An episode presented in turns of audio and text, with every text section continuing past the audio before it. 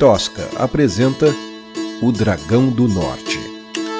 Escrito, narrado e produzido por Rodrigo Espírito Santo. Capítulo 24 Ao deixar Veracruz, Lume notou as nuvens pesadas. Carregavam um odor ocre e precipitavam o que parecia ser neve. Estendeu a palma da mão. Eram cinzas sinal de que a presença de Yusan estava cada vez mais próxima. A garota cobriu a boca e o nariz com um pano e cavalgou rumo ao olho da tempestade. Algumas horas depois, a luz do sol não penetrava o véu espesso das cinzas.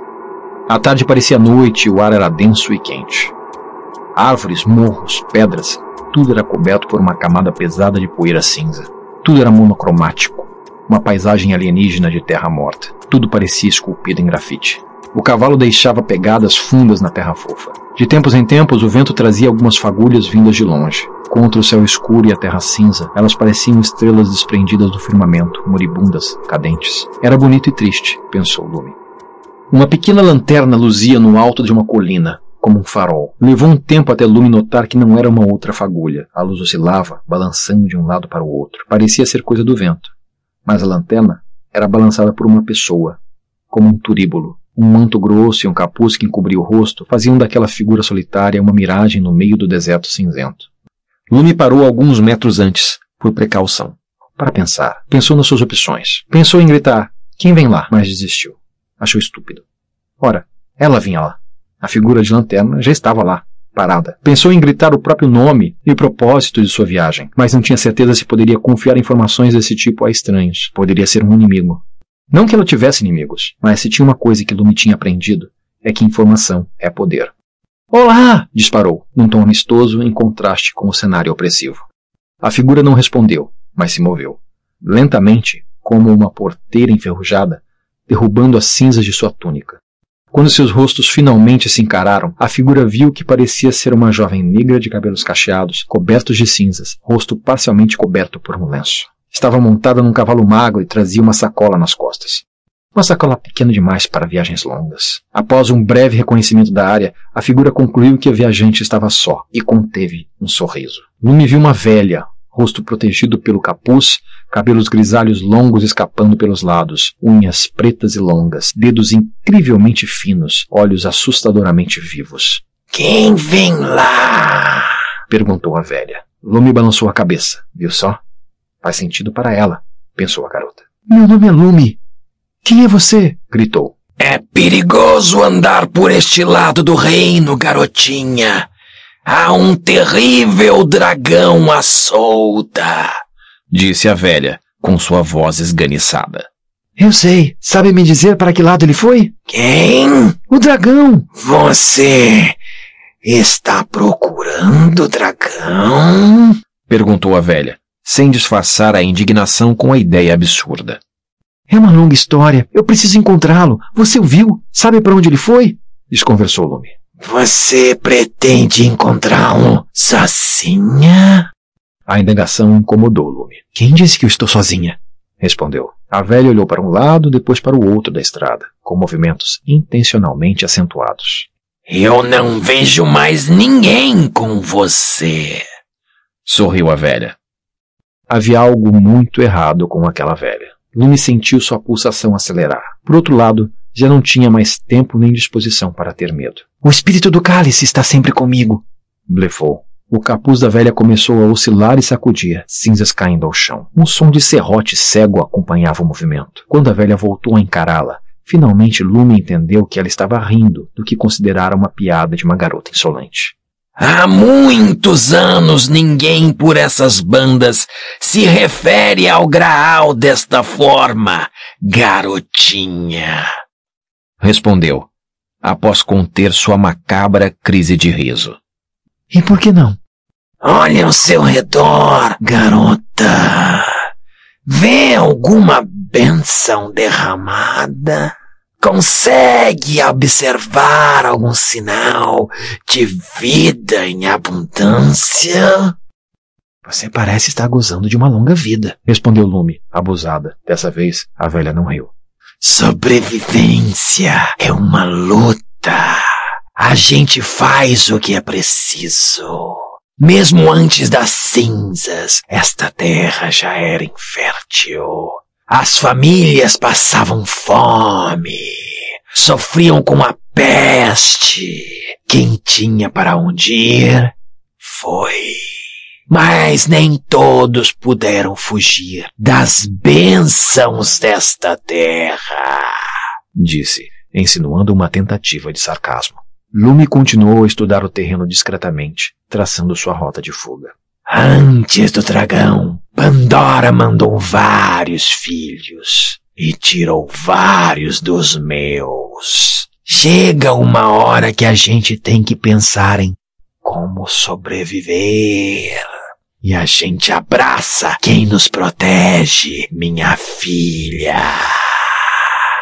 Um dia, um viajante garboso pediu pousada e prometeu que eu nunca mais sentiria frio ou ficaria doente.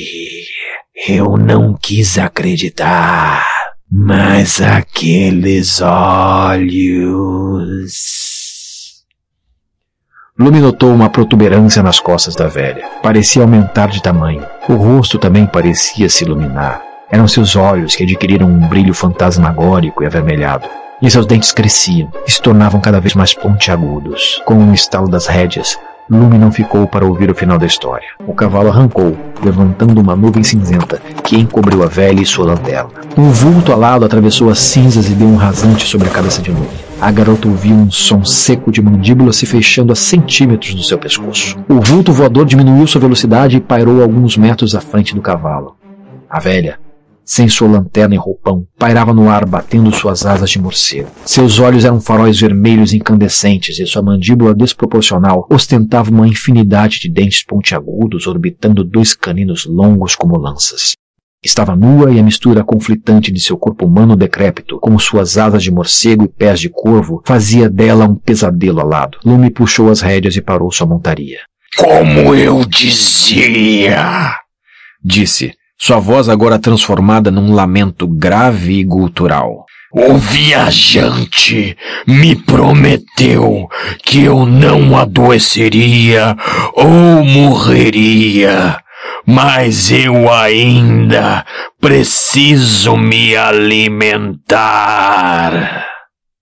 Lume gelou. Sentia que não estava preparada para morrer no meio de um deserto cinzento. Fechou os olhos e viu Carlos, ainda menino, espada de madeira em punho, lutando contra dragões imaginários no quintal de casa. Lume ainda usava fraldas, mas ela se lembrava do rosto do irmão. Ele acreditava. Levou a mão à espada e abriu os olhos. As mandíbulas da velha se aproximavam. Num reflexo, a garota desceu do cavalo com o um rolamento e terminou de pé, espada em mãos. O rasante da velha encontrou a cela vazia e suas asas dobraram à esquerda, abrindo uma trajetória em círculo para um novo ataque. A escudeira não tirou os olhos do monstro e estava preparada.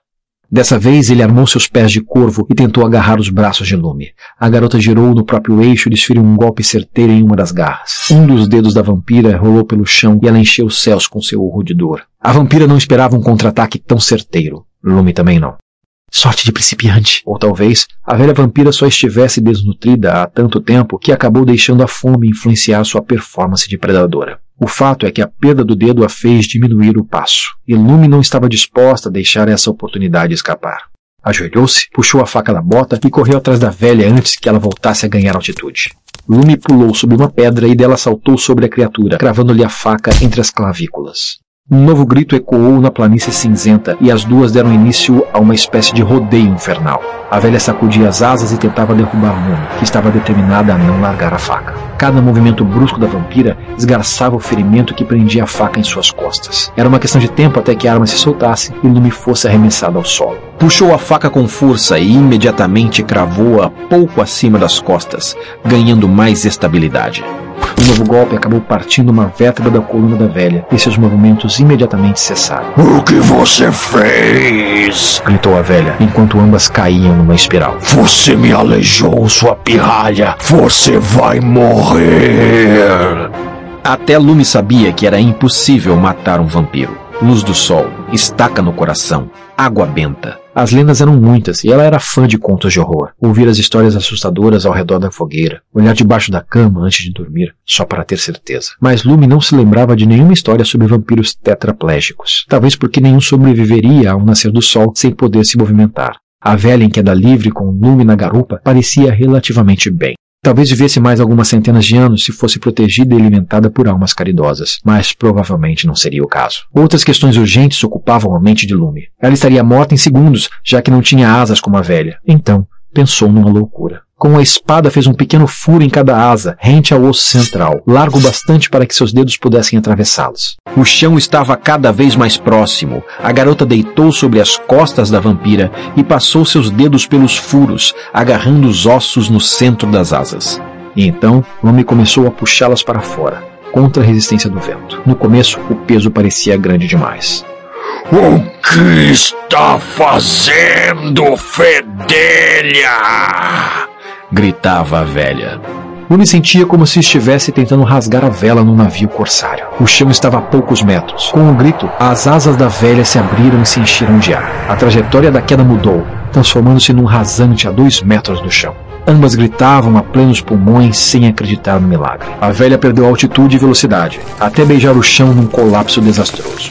Lumi pulou segundos antes de tocar o solo, o que não impediu que tombasse por vários metros e sofresse diversas escoriações. Quando recobrou os sentidos, sentiu dores por todo o corpo e cuspiu um punhado de cinzas que invadiu sua boca na aterrissagem.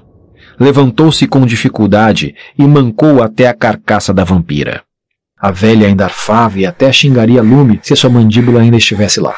Apenas a língua, presa no fundo da garganta, serpenteava pelas cinzas fofas de sangue e saliva. O olho que sobrara encarava Lume com cara de poucos amigos. A garota observou as asas por um momento. Estavam bem danificadas, como todo o resto do corpo.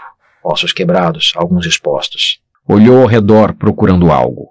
Viu um brilho na distância. Na velocidade que lhe foi possível, dirigiu-se até o objeto, sua espada. Agachou-se para pegá-la e sentiu as costas doerem balançou a lâmina para tirar o excesso de cinzas e calmamente caminhou até a velha vampira. Pelo caminho, Lume se perguntava se a túnica do monstro estaria muito longe dali.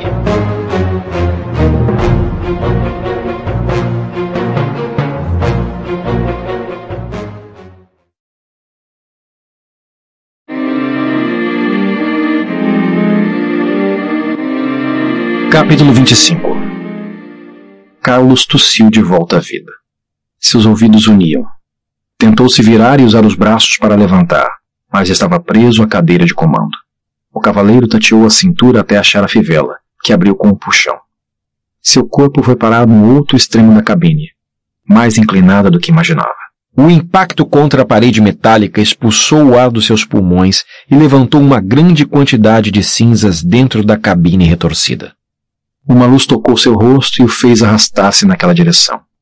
Suas mãos afundavam em cinzas ainda quentes, e o vento ocre se tornava mais presente. A segunda coisa que ele jamais se esqueceria foi a visão dos escombros da última esperança do reino. O corpo derretido e destroçado do Titã, última fronteira entre Yossan e Veracruz. Sentado ao lado da carga metálica, Carlos se viu sozinho, na companhia de um monumento ao seu fracasso. Alguns quilômetros ao sul, a túnica velha da vampira parecia mais curta em lume. Em parte porque a garota tinha feito algumas alterações no desenho original. Em parte porque o equipamento em suas costas ocupava um considerável espaço dentro do traje. Estava exausta, mas não faltava muito agora. Era só uma questão de tempo até encontrar o Titã.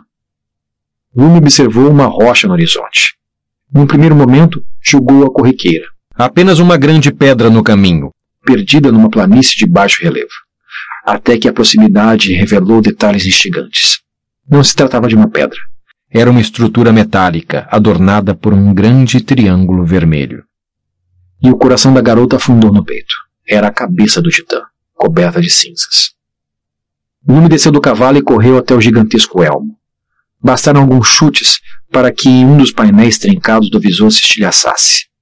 Entrou pela abertura e ajoelhou-se no que sobrara da cabine. O cheiro de metal fundido tomava o ambiente. A cadeira de comando permanecia vazia. Um barulho chamou a atenção da garota. uma tosse fraca, sob um monte de entulho e ferragens retorcidas. Lume começou a retirar os entulhos de cima da princesa. Não havia mais nada de nobre a respeito de Glória. Sua boca sangrava.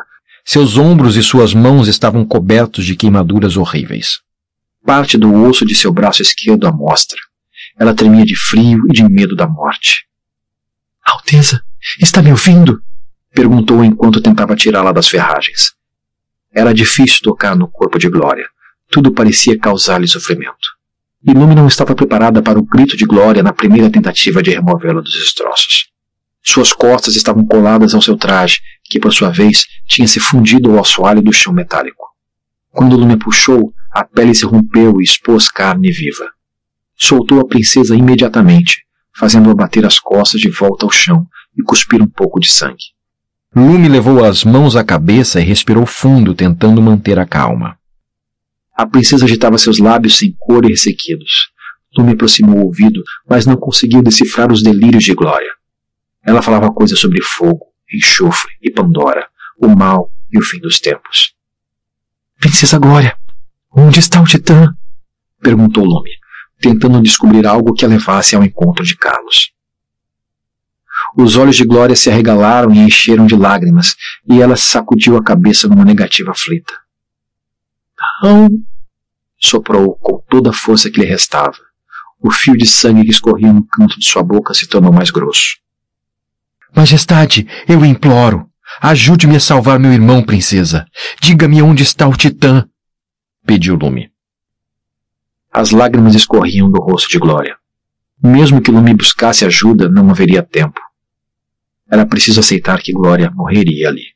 E, se deixar a própria sorte, Pandorianos ou mesmo animais selvagens poderiam encontrá-la em defesa. Percebeu que precisaria ser corajosa e misericordiosa, como os cavaleiros. Glória soluçou e murmurou algo. Lume se aproximou e ouviu a princesa sussurrar: Carlos morreu? A escudeira se levantou em choque e olhou para Glória, cuja expressão transmitia um vago remorso. Lume tirou o casaco, dobrou-o e segurou sobre a boca e a narina da princesa ela pouco se debateu. O Dragão do Norte foi escrito, narrado e produzido por Rodrigo Espírito Santo. Esta é uma produção da Tosca Literatura. Obrigado e até a próxima.